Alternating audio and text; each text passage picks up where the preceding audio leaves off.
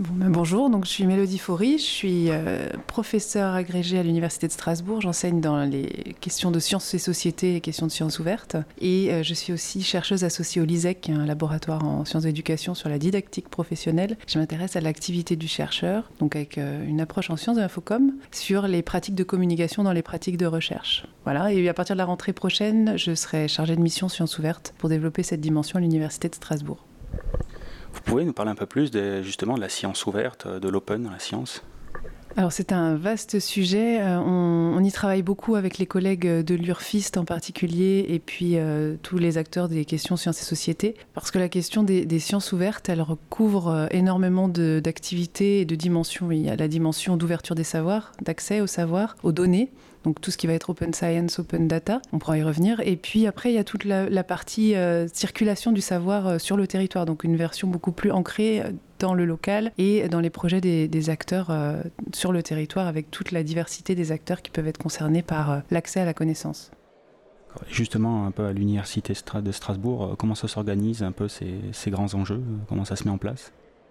Alors, euh, on est en train de, structurer, donc c'est le vice-président Sciences et Sociétés Mathieu Schneider et le vice-président euh, délégué aux sciences ouvertes euh, Paul-Antoine Hervieux qui travaillent beaucoup sur cette question en ce moment et qui structure justement une approche intégrée de toutes ces dimensions. À l'Université de Strasbourg, il y a un engagement très fort suite, suite à l'engagement du ministère et de Madame la ministre Frédéric Vidal le 4 juillet dernier sur le développement et l'ancrage sciences ouvertes au niveau de tous les acteurs de la recherche d'abord. C'est-à-dire que la première étape, c'est de libérer le savoir en quelque sorte euh, de le rendre accessible, de le rendre lisible, de le rendre euh, sous une forme qui peut ensuite permettre qu'il circule d'abord au cœur de la recherche, c'est-à-dire que pour des enjeux de recherche, pour des enjeux de formation, donc euh, pour les étudiants, mais aussi dans un engagement sciences-société avec ce qu'on peut appeler les, citoyens et plus largement les habitants du territoire. C'est pas très concret pour l'instant ce que j'ai dit, mais après je peux rentrer dans le détail parce que c'est tellement divers, c'est-à-dire que ça, ça mobilise beaucoup beaucoup d'acteurs. Ça mobilise les acteurs de la documentation, le service commun de documentation par exemple, qui développe euh, Univoque, donc qui est une plateforme de dépôt de données en ouvert. Alors on pourra discuter de la différence entre ouvert et libre hein, d'ailleurs. Ça mobilise, donc je l'ai déjà dit, l'URFIST qui forme euh, les doctorants. Ça mobilise bientôt les formations doctorales aussi sur cette question, c'est-à-dire que euh, faire en sorte que les doctorants et les doctorantes soient les,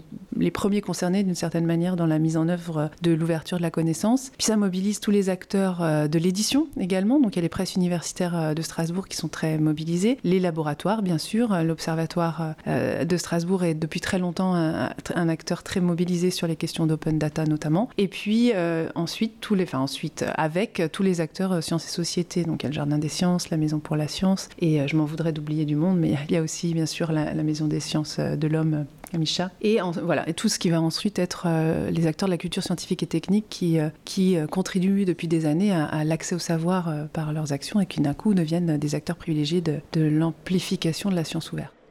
Et justement, la différence entre open et libre dans la science et la recherche, ça, se concrétise comment?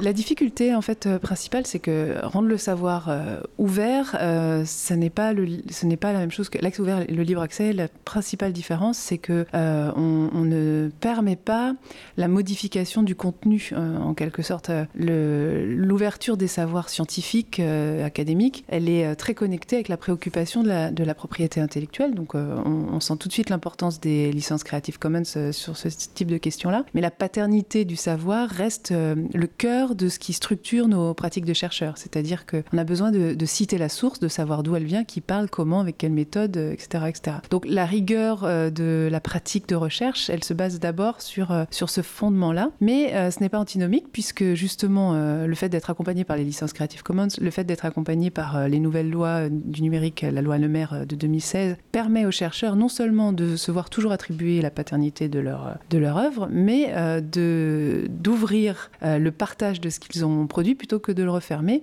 en étant assuré que euh, on sache toujours qui on est en train de, citer sans qu'il y ait modification du code en quelque sorte, modification du texte, modification euh, de ce qui est partagé. Donc ça c'est une grosse différence avec euh, un logiciel libre où on va agir dessus, augmenter finalement le contenu, le modifier, l'améliorer, etc. ça c'est quelque chose qu'on ne fait pas vraiment dans, dans l'accès ouvert.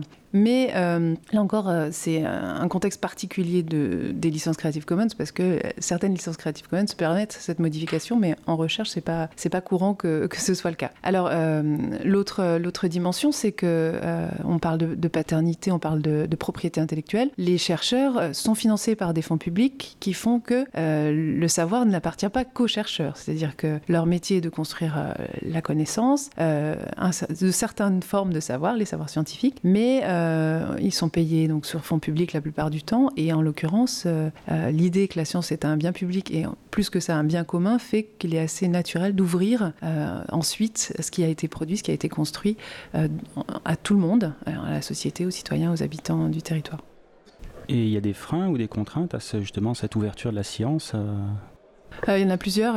Alors là, en ce moment, on en discutait, un point de bascule important, c'est-à-dire qu'un certain nombre de contraintes et de, peurs, finalement, euh, sont encadrées, institutionnalisées par euh, les, grandes positions que sont en train de prendre la France et l'Europe sur les questions d'open science, donc science ouverte, dans la mesure où les chercheurs et les chercheuses sont maintenant incités obligés à ouvrir les connaissances produites quand ils sont financés sur fonds publics. Donc ça, ça, date du 4 juillet, la déclaration de la ministre, donc c'est vraiment très récent. Euh, la loi Le Maire 2016, c'est aussi très récent. On peut, malgré une position éditoriale de l'éditeur dans lequel on va publier, ouvrir le savoir après un certain embargo. Enfin, c'est, on est couvert en tant que chercheur euh, par la loi actuellement, donc ce qui est quand même très nouveau et très différent de, précédentes euh, situations. Mais par contre, les obstacles, ils sont aussi culturels, c'est-à-dire que la crainte de se faire piquer son travail, la crainte du plagiat, qui sont pas des craintes, des, qui sont pas que des fantasmes disons qui sont des, craintes qui peuvent être vérifiées, elle, euh, elle reste encore un des principaux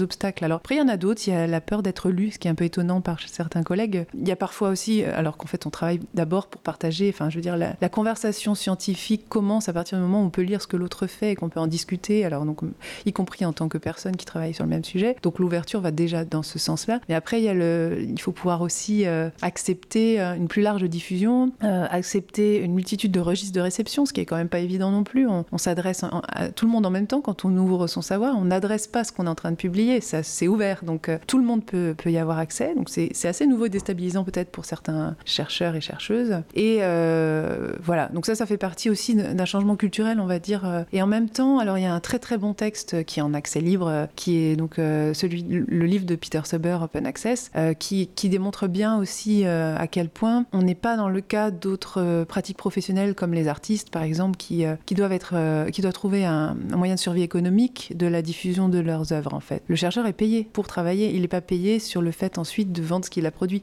Donc on est déjà allégé de cette problématique et bon, il a plein d'autres arguments qui, euh, qui nous font dire que à force de se confronter à la question, on va peut-être constater qu'on a plus à y gagner qu'à y perdre en tant que chercheur. C'est plutôt synergique par rapport à nos objectifs qui sont d'être lus, d'être connus aussi dans un champ pour ce qu'on a écrit. Donc pour être connu, il faut avoir été lu, euh, d'être cité. Enfin, il y a, voilà, il y a différentes choses qui vont quand même dans le sens de, comment dire, un développement plutôt favorable de l'open access.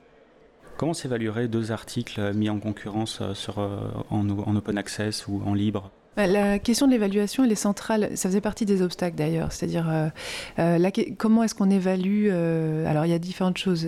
Dans la carrière d'un chercheur, le fait qu'il soit présent sur des questions de sciences ouvertes, c'est-à-dire qu'il rende ouvert son, travail, et d'autre part, comment on évalue la qualité euh, euh, de ce qui est produit. Et, après, encore une dimension, c'est comment on évalue la circulation de ce qui a été ouvert. Donc je vais essayer de prendre peut-être les trois aspects. Sur la partie euh, évaluation de la qualité, pour commencer un peu pour la mettre de côté.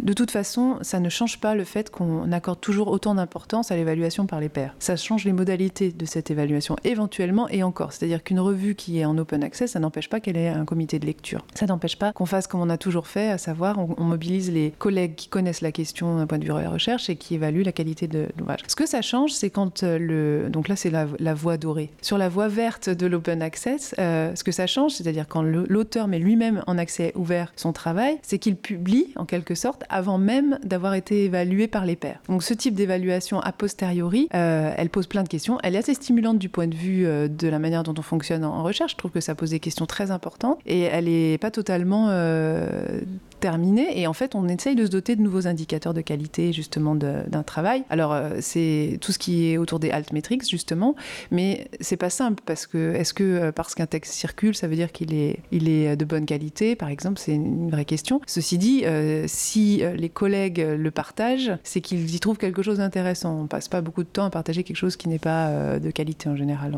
On a, d'autres choses à, faire en recherche. Donc, donc voilà, tout ce qui est altmetrics, je pourrais pas détailler précisément mais par exemple la manière dont ça circule euh, sur les réseaux, etc., sont des nouvelles euh, façons de mesurer l'impact d'un travail de recherche qui du coup débordent aussi euh, le champ de la communauté de chercheurs qui va euh, un peu plus largement. Et puis, euh, j'avais évoqué une troisième chose, c'est dans la carrière des chercheurs, comment euh, le fait de déposer sur HAL, donc en archive ouverte, ou le fait d'avoir une action sur Univoac maintenant, qui va être la, plateforme locale de l'université, en lien avec HAL d'ailleurs, hein, ça sera interopérable, comment ça s'évaluer bah, Disons que c'est un des engagements du plan national pour la science ouverte qui vient d'être prononcé le 4 juillet, c'est de tenir compte de cet engagement des chercheurs dans leur évaluation je pense que ça va mettre un peu de temps avant d'être euh, effectif, par contre, cette dimension-là. Un changement euh, de pratique et puis un changement ensuite d'évaluation dans les commissions euh, ad hoc. donc la, science ouverte, finalement, c'est à la fois des problématiques techniques d'ouverture, d'accessibilité, des problématiques de changement de culture.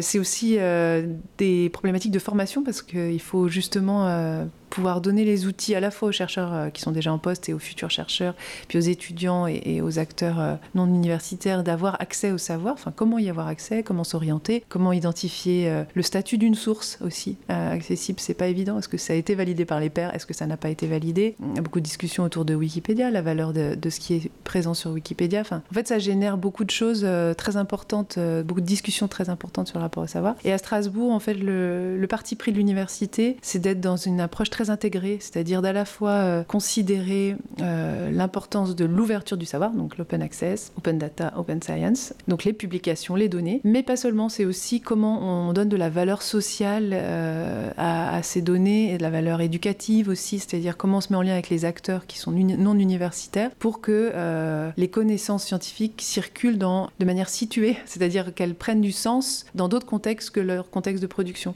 On est beaucoup dans les discussions autour des fake news, etc si un enseignant ou si euh, euh, un élu peut s'emparer de données euh, de recherche sur une question pour se faire une idée sur la question, donc en étant accompagné soit par les chercheurs, soit en ayant toutes les ressources en, main pour se faire une idée informée et problématique, ça change beaucoup que d'être toujours dans du registre de l'opinion ou des idées circulantes. Enfin, on s'appuie sur la recherche en fait. Sur, ce serait très important à la fois pour l'éducation et pour, pour les décisions politiques. Donc je pense qu'on est sur des enjeux qui sont loin d'être euh, neutres, mais aussi sur des questions euh, d'autonomisation des, des, citoyens pour, euh, pour se faire une idée critique sur les sujets. Donc on est loin de répondre à tous ces besoins juste en ouvrant le savoir. Donc le fait de pouvoir mobiliser des acteurs sciences-société sur ces questions qui accompagnent l'ouverture des savoirs vers une problématisation finalement de la connaissance disponible, je pense que c'est très important et je crois que l'Université de Strasbourg est très engagée dans ce sens-là.